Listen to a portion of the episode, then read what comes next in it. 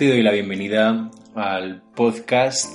Este es un podcast sobre psicología, estrés, cómo gestionar mejor lo que nos ocurre y también, pues dentro de poco voy a empezar a incursionar en otros temas cercanos porque, bueno, me gustaría poder compartir contigo algunas otras reflexiones sobre temas que nos tocan a todos, como las relaciones, la economía, algunas partes de política y qué tiene que ver eso con la psicología, te estarás preguntando.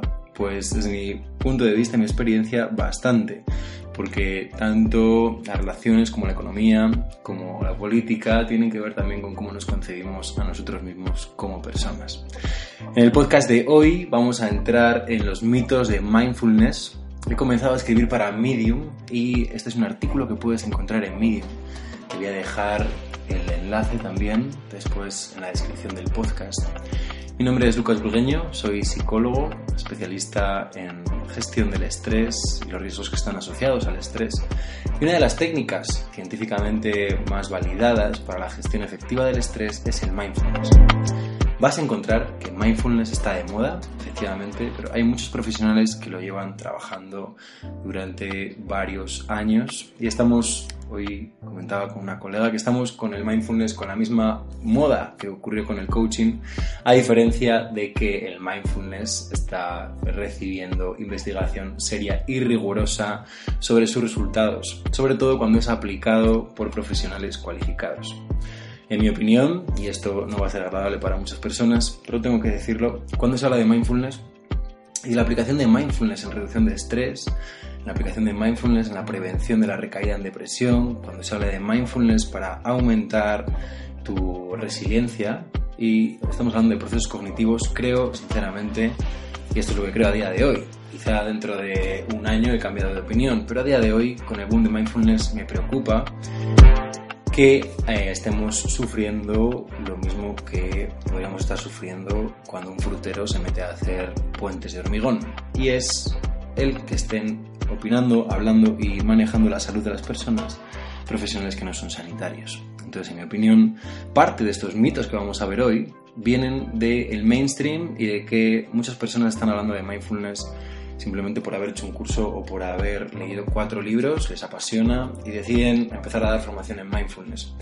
Bien, mindfulness es una mm, técnica, podemos definirla como una técnica, podemos definirla como un proceso psicológico, podemos definirla como un paradigma, como una filosofía. En cada una de, de esas acepciones entraríamos en diferentes matices, pero lo que no es es una terapia. Mindfulness no es una terapia. Es como si yo, por saber hacer galletas de chocolate, pues digo que soy repostero. Pues no, señores. Y mucho menos el conocer la receta, conocer los procesos psicológicos en los que se imbuye mindfulness es fundamental.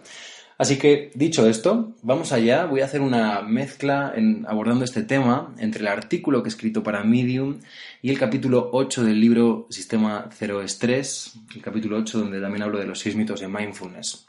La versión más actualizada a día de hoy es la del, artículo para Medium. También escribí sobre este tema para la Universidad Internacional de Valencia. Puedes encontrar aquel artículo en su blog de terapias de tercera generación y mindfulness. Y hoy vamos a entrar en estos seis mitos. Muy bien. Cuando hablamos de meditación o de atención plena, o mindfulness, que es un tipo de meditación, eh, que es un tipo de eh, proceso cognitivo, son varios los resortes mentales que pueden saltar. Y el otro día también en otra conversación hablando de, bueno, pero CEMIC, eh, ¿a quién? ¿Cuál es el perfil de CEMIC? Y yo le decía a una persona, mira, CEMIC está entre los que se lo creen todo y los que no se creen nada. CEMIC está ahí, los profesionales que trabajamos aquí damos servicio a esas personas que tienen un pensamiento crítico, a la vez quieren investigar y a la vez creen en el potencial de cambio de su neuroplasticidad. Entonces, vamos a entrar aquí. Todos estos tópicos, que son tópicos que vienen tanto del mundo más que no se cree nada, más escéptico, como del mundo de los que se lo creen todos, todo, lo que cariñosamente les llamo con un amigo los chupachacras, pues vamos a, ver qué hay de mito sobre mindfulness y qué hay de verdad. En los últimos siete años he encontrado muchísimos mitos y he recopilado en este podcast los seis más potentes, los seis más comunes. Entonces vamos allá con el primer mito. El primer mito es que me voy a sentir eh, especial o me voy a sentir diferente a los demás al hacer mindfulness.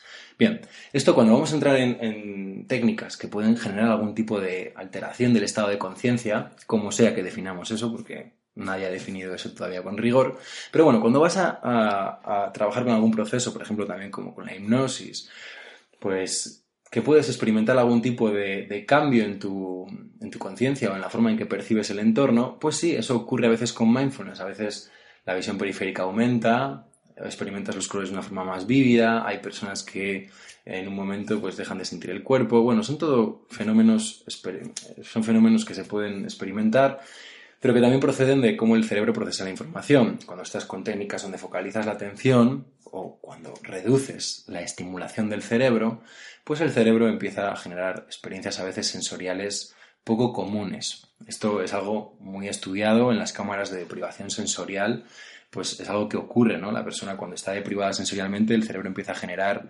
estímulos residuales que están ahí porque es como si el cerebro en vigilia, pues se le hiciera muy raro eso de que no haya nada. Bueno, cuando uno se acerca a estas técnicas y está poco familiarizado con ellas, puede ocurrir esto, ¿no? El mainstream, pues lo pone todo como con mucho glamour, hacer mindfulness, hacer yoga, hacer tal. Y también lo suele envolver de un halo moral como de superioridad, como si las personas que hicieran esto o lo otro fueran más avanzadas, más evolucionadas, más lo que sea. Pues no, la verdad es que no. La verdad es que mindfulness le va bien a algunas personas y mindfulness no le va bien a otras personas. Entonces, esta sería una de las presuposiciones que están ahí en ese mito de me voy a sentir especial o diferente a los demás. Si vas a hacer mindfulness, hazlo para cuidar de ti, hazlo para reducir tus niveles de estrés, hazlo para quizá gestionar mejor las emociones, quizá para clarificar más qué es lo que si quieres y no quieres en tu vida, para cuidarte mejor en definitiva. Pero no vas a encontrar nada especial. Vas a ver que esta tendencia que tenemos a la comparación, a la competitividad, pues es como generar otra vez el mismo error, ¿no? Pues ahora con esto, pero mañana va a ser con otra cosa. Entonces, si te acercas a mindfulness desde ahí, vas a ver que no solo lo vas a encontrar y vas a ver cuando se pase el boom este de mindfulness que hay ahora, pues que quedará el pozo, como siempre queda después de toda moda, de las personas que lo han trabajado con seriedad, tanto las personas, los usuarios o los clientes como los profesionales. Precisamente, una de las pretensiones de mindfulness, y esta es la parte más interesante de, para mí triturar este mito, es que radica precisamente en lo contrario, en que no te vas a sentir más especial, no te vas a sentir eh, más diferente, sino todo lo contrario. A través del cultivo de mindfulness empezamos a cultivar ese reconocimiento de varias cosas. Una, que todos experimentamos pensamientos angustiosos muy similares, que a todos nos está preocupando algo, que todos rumiamos, que todos anticipamos, en mayor o menor medida, en mayor o menor medida, porque ese mayor o menor medida es lo que hace que acabemos con criterios clínicos o no, pero todos anticipamos, todos rumiamos y todos sufrimos porque nuestros seres queridos pues eh, están enfermos, porque nosotros estamos enfermos, todos sufrimos porque la jornada vital trae esto inherente y a través de mindfulness, pues se trabaja todo eso, ¿no? En, la literatura anglosajona, pues Christine Neff y Germer pues, hablan del, del, constructo de humanidad compartida. Lo que se busca es reducir precisamente esta ilusión de ser tan distintos, de ser tan diferentes. ¿Y por qué? Pues porque esa ilusión de ser diferentes, de ser distintos, en lo que nos mete, es en un rollo de aislarnos. Y cuando experimentamos malestar, pues ahora como está todo el boom este de Mr. Wonderful y tanto Instagram y tanta historia, donde tienes además que de ser feliz, tienes que demostrarlo, pues como todos experimentamos malestar, cuando dejamos de experimentar ese malestar, pues nos empezamos a aislar, porque decimos, uff, eh, no quiero que me vean así, si estoy mal no soy digno de que nadie me vea así, de que me quieran.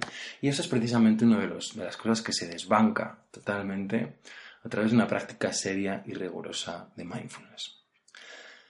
Muy bien, es como una práctica, por redundar un poquito en lo dicho, pero aclarar, una práctica más humanizadora y es importante que así sea. Y vas a ver por qué después en el mito 6. Por lo tanto, primer mito, me voy a sentir especial y diferente, para nada en absoluto. Vamos con el mito 2. Los problemas desaparecerán de mi vida y voy a estar feliz. Esto quizá tiene que ver con esa idea de, que atraemos las cosas a nuestra vida, con esa idea de que yo creo mi propia realidad. Bueno, pues las dos cosas son ciertas, pero las dos cosas son falsas. Depende de cómo se cojan las premisas. A algunas personas les gusta prometer o esperar, claro, porque aquí siempre que hay uno que promete, eh, hay alguien que espera, y siempre que hay alguien que vende una moto, pues hay alguien que está ahí para comprarla. Pues a algunos les gusta prometer o esperar que mediante este tipo de técnicas su vida se va a convertir en un camino de rosas. Nada más lejos de la realidad. Un camino de rosas donde los problemas o el dolor emocional no van a existir. Esperar o prometer esto, siento decir que dista mucho de la realidad, o al menos desde la psicología, no se le puede atribuir un componente mágico, un componente protector, un componente eh, burbujizante, como si te metieran una burbuja, este tipo de técnicas. Lo que sí que podemos atribuir al entrenamiento de mindfulness, y esto lo vemos sistemáticamente en la investigación, es que hay unos cambios en cómo la persona se autopercibe y hay unos cambios en cómo se relaciona con sus eventos privados, con sus emociones, con sus pensamientos, y desde ahí poder aprender en la medida de lo posible a gestionar esos eventos internos, esas emociones, esos recuerdos, esos pensamientos y evidentemente a relacionarse con lo que ocurre fuera. Pero sin duda los problemas en nuestra vida pues van a seguir existiendo. Esto está, está claro, ¿no? Mito 3. Hay que compartir el componente religioso o cultural o espiritual para beneficiarse. Bien, este es quizá uno de los mitos más gordos. Es como si a veces lo que quisiéramos es un nuevo disfraz y como nos va mucho lo del disfraz, pues eh, decimos, bueno, pues es que yo ahora hago mindfulness, me pongo las mallas y voy allá a ponerme una posición rara o ahora me dejo el pelo largo y me dejo la barba sin afeitar porque es más espiritual y empieza como este desdén hacia lo material. Típico estereotipo que nos podemos encontrar. Vamos allá. El mito 3 habla de que hay que compartir el componente religioso o cultural para beneficiarse, o espiritual. Hay personas que dicen, no, yo no soy mm, religioso, yo soy espiritual. Bueno, si entráramos en la epistemología de la religión o la epistemología de lo que supuestamente es espiritualidad, pues veríamos que no hay mucha diferencia en cómo construir el conocimiento, pero bueno, es igual es para otro podcast. Entonces, bueno, me da igual. Religioso, cultural o espiritual, lo voy a meter ahora mismo todo esto en el mismo compartimento sin tener nada en contra de ello religioso, cultural o espiritual, mm, son categorías que están ahí, pero el mito de que hay que compartirlo para beneficiarse de mindfulness es esto, es un mito. Tú puedes tener la religión que quieras, tú puedes tener la cultura o la espiritualidad que tú quieras, pero no hay necesidad de compartirlo para beneficiarse de la técnica de mindfulness como tal. Aquí estoy hablando de, las técnicas como de mindfulness tal y como las estamos investigando en psicología. Si bien es cierto que las prácticas de atención plena o mindfulness tienen su origen en tradiciones religiosas o contemplativas, el budismo, el hinduismo, eh, también tenemos a Willy Jagger, que es un, monje, no me viene ahora la tradición, monje benedictino y maestro zen. Pues vemos que la, la contemplación, los estados de contemplativo se han cultivado en diferentes tradiciones, pero no necesariamente has de ser practicante de las mismas para beneficiarte pues, de las técnicas de mindfulness. Las ciencias de la salud, los científicos y los profesionales que estamos en el ámbito aplicado, pues adaptamos estas prácticas para darles un carácter laico, a la vez que funcional. Tiene que ser algo que puedas meter en tu vida. Es decir, tienes que meter a mindfulness en tu vida, no meter tu vida en mindfulness. Tienes que adaptar eso a tu día a día para que sea algo realista, no tienes que mm, convertirte en alguien que no eres. ¿Vale? Mira, el ejemplo más temprano que yo tuve de esto fue en los retiros de 10 días de Vipassana. Son retiros súper intensivos, donde estás practicando atención a la respiración, atención al cuerpo, durante 10 horas al día y estás en silencio completamente.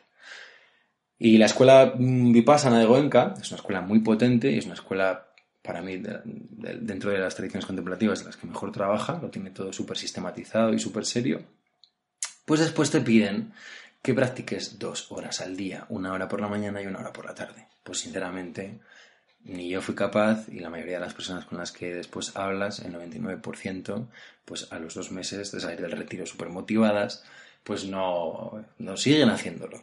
¿Qué ocurre? Pues que ni dos horas y como ya lo sientes como una derrota, nada.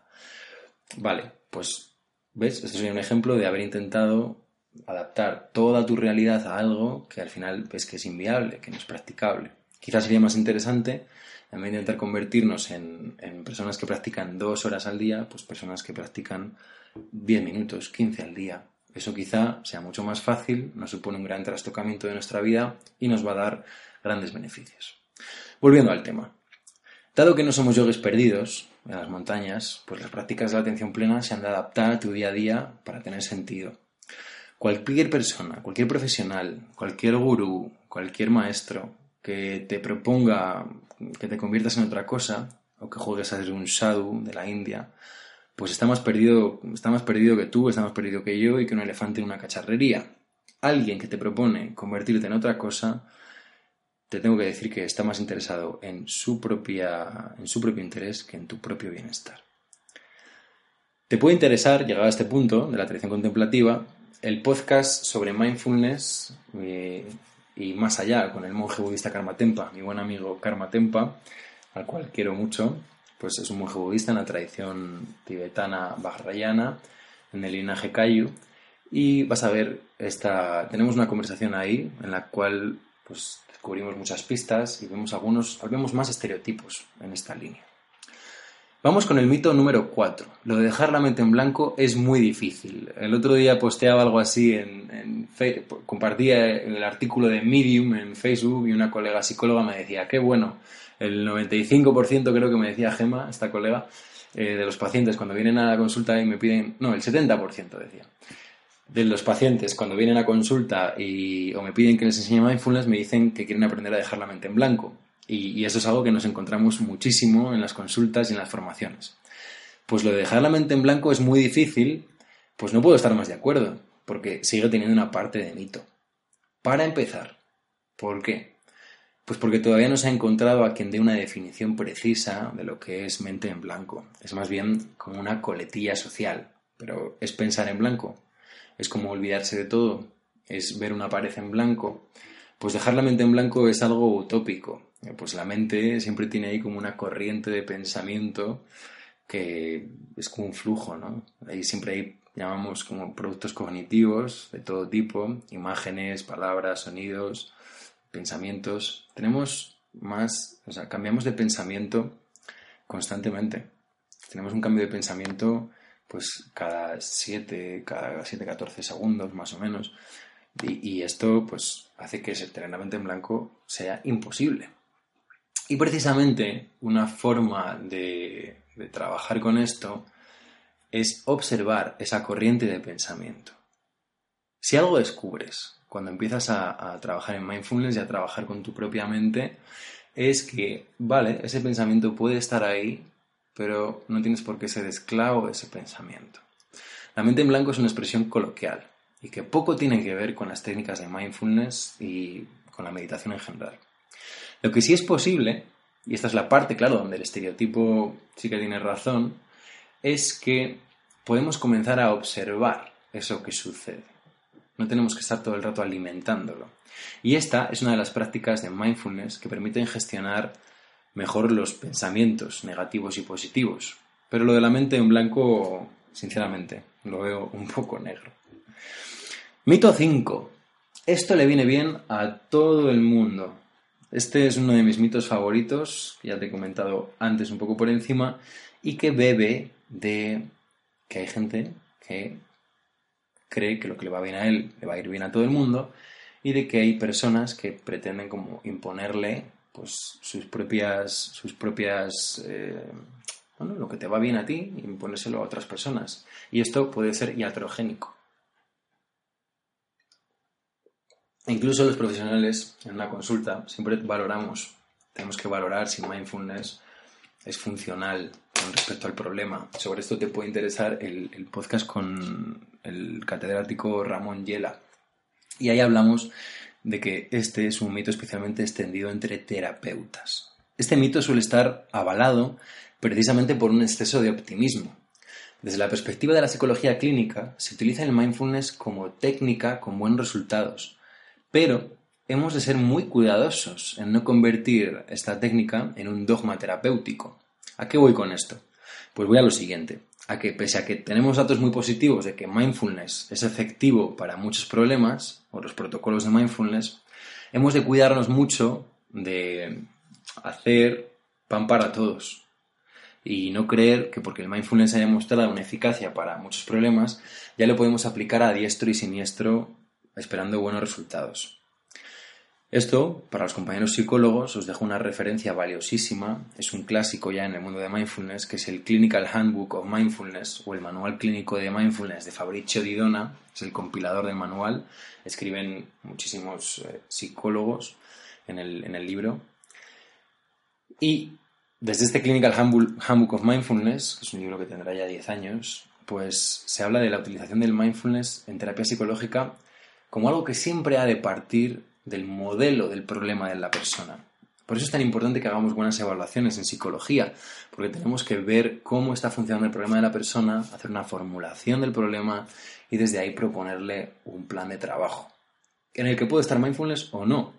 De esta forma, garantizamos que mindfulness intervenga en las variables que mantienen el problema en cuestión y evitamos aplicar indiscriminadamente mindfulness. Ganar foco es ganar efectividad en la aplicación de mindfulness. Y llegamos así a el mito número 6. El mito número 6, este es de los que no se creen nada, ¿vale? Este es un mito que me gusta mucho porque cuando alguien te lo dice dices, vale, estoy ante alguien que me va a retar y que va a ser muy interesante hablar con él. Muchas personas ven en mindfulness como otra forma de evasión. Dice, bueno, es que vosotros lo único que queréis es haceros una burbuja. Y digo, ole, esta persona por lo menos quiere afrontar los problemas de frente. Pues realmente, y basándonos en algunos de estos estereotipos, pudiera parecer así.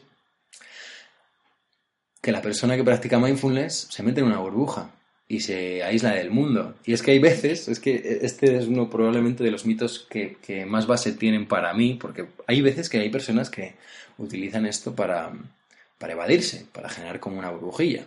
Yo cuando empecé a practicarlo con 15 o 16 años, pues sí, lo utilicé para disociarme de mi malestar.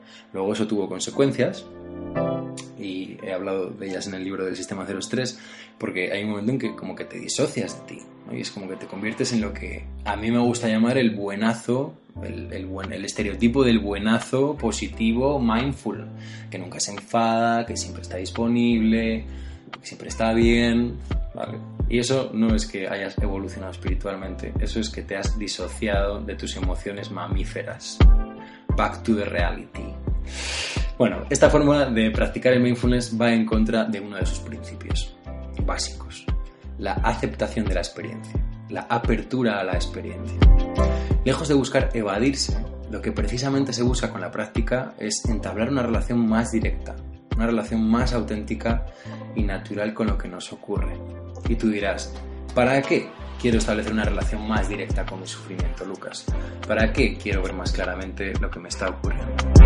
Pues muy sencillo, porque de esta forma vas a poder gestionar lo que te ocurre con mayor habilidad. Si lo vas suprimiendo, si lo vas tapando, si vas haciendo como que no está ahí, pues el dragón, que es pequeñito, se convierte en un dragón enorme y hay un día que se lleva tu casa por la carretera.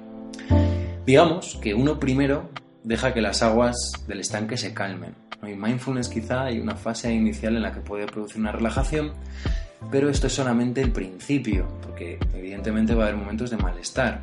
Y a lo que a mí me gusta invitar a las personas es a que entiendan que esa calma inicial es una herramienta muy potente para empezar a acercarnos a nuestro malestar y a nuestro dolor poco a poco, para después poder ver más claramente las piedras que hay en el fondo de ese estanque y después poder recolocarlas. De este modo, mindfulness, lejos de ser una evasión de la realidad, lejos de ser una burbuja, requiere de una voluntariedad, requiere de intencionalidad hacia relacionarnos más abiertamente con lo que nos ocurre hacerlo de una forma más amable. Muy bien, llegamos al final de este podcast. Te recuerdo que si eres un profesional de la psicología, te recomiendo el podcast con Ramón Yela sobre los mitos, la ciencia y el mindfulness. Y te invito a que te pases por Medium, por medium.com y veas ese artículo sobre los seis mitos de mindfulness y otros muchos que estoy publicando. Realmente Medium es una plataforma muy atractiva. No vas a encontrar nada de publicidad, el diseño es súper limpio, súper mm, sencillo, como a mí me gusta. Me gustan las cosas muy minimalistas y realmente vas a disfrutar de esa lectura. Muy bien, mi nombre es Lucas Burgueño y nos despedimos hasta el próximo podcast. Cuídate.